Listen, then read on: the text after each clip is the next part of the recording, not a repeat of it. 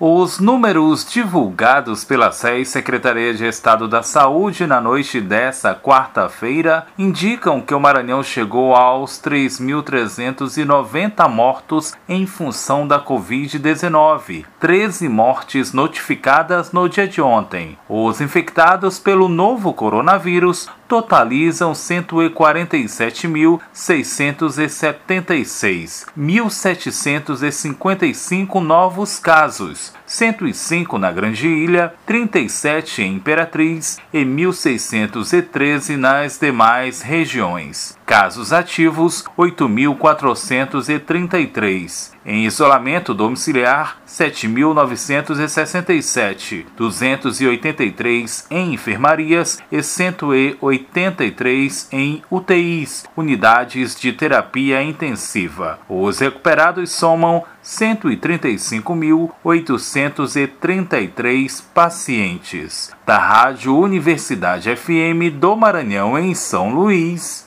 Borges Júnior